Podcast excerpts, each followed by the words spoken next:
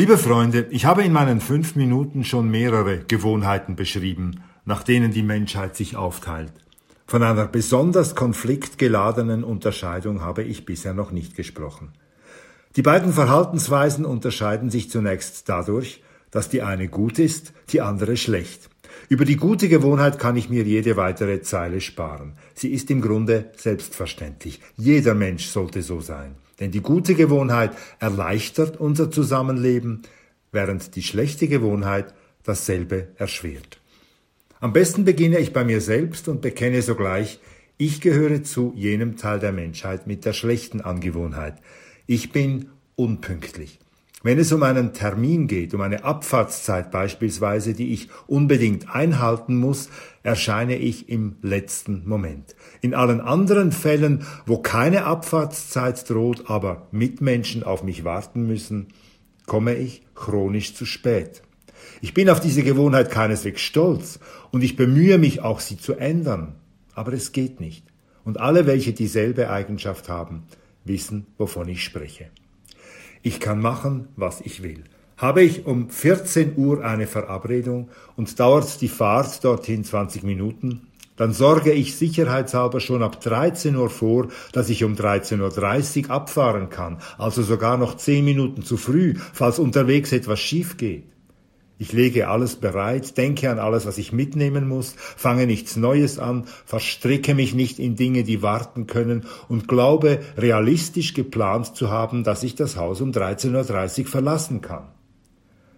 Zeigt die Uhr dann halb zwei, bin ich schon fast bereit. Fast, aber nicht ganz. Ich beruhige mich damit, dass ich die zehn Minuten Spielraum immer noch zur Verfügung habe. Aber damit nimmt die Verspätung bereits ihren Lauf. Denn ehe ich's mir versehe, sind die zehn Minuten schon aufgebraucht. Und als ich um 13.40 Uhr die Schublade öffne, wo sich der Autoschlüssel befindet, ist er nicht drin, obwohl ich ihn immer dort deponiere. Also suche ich fieberhaft nach dem Schlüssel. Aus Sekunden werden Minuten und ich suche noch immer und spüre bereits, wie die Panik der Unpünktlichen in mir hochsteigt. Um 13.50 Uhr habe ich den Schlüssel gefunden. Also werde ich zehn Minuten zu spät sein. Wenn es dann draußen wieder erwarten zu regnen beginnt und ich den Regenschirm suchen muss, der doch immer an seinem Platz war, immer nur heute nicht, werde ich schon 15 Minuten im Rückstand sein. Immer vorausgesetzt, dass ich auf Anhieb ans Ziel gelange. Während der Fahrt überlege ich mir natürlich, welche Erklärung am geeignetsten ist, mein zu spät kommen zu entschuldigen.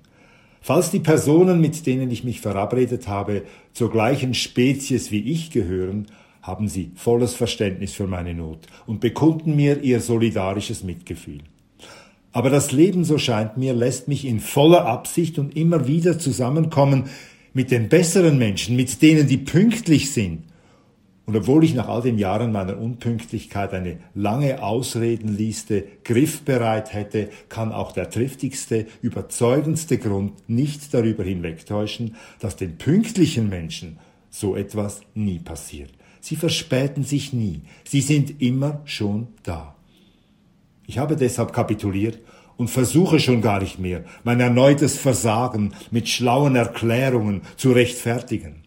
Ganz nach dem Vorbild lebenslänglicher Alkoholiker bekenne ich schon bei der Begrüßung, dass ich ein Gezeichneter bin, ein ewig Verdammter, ein Unpünktlicher.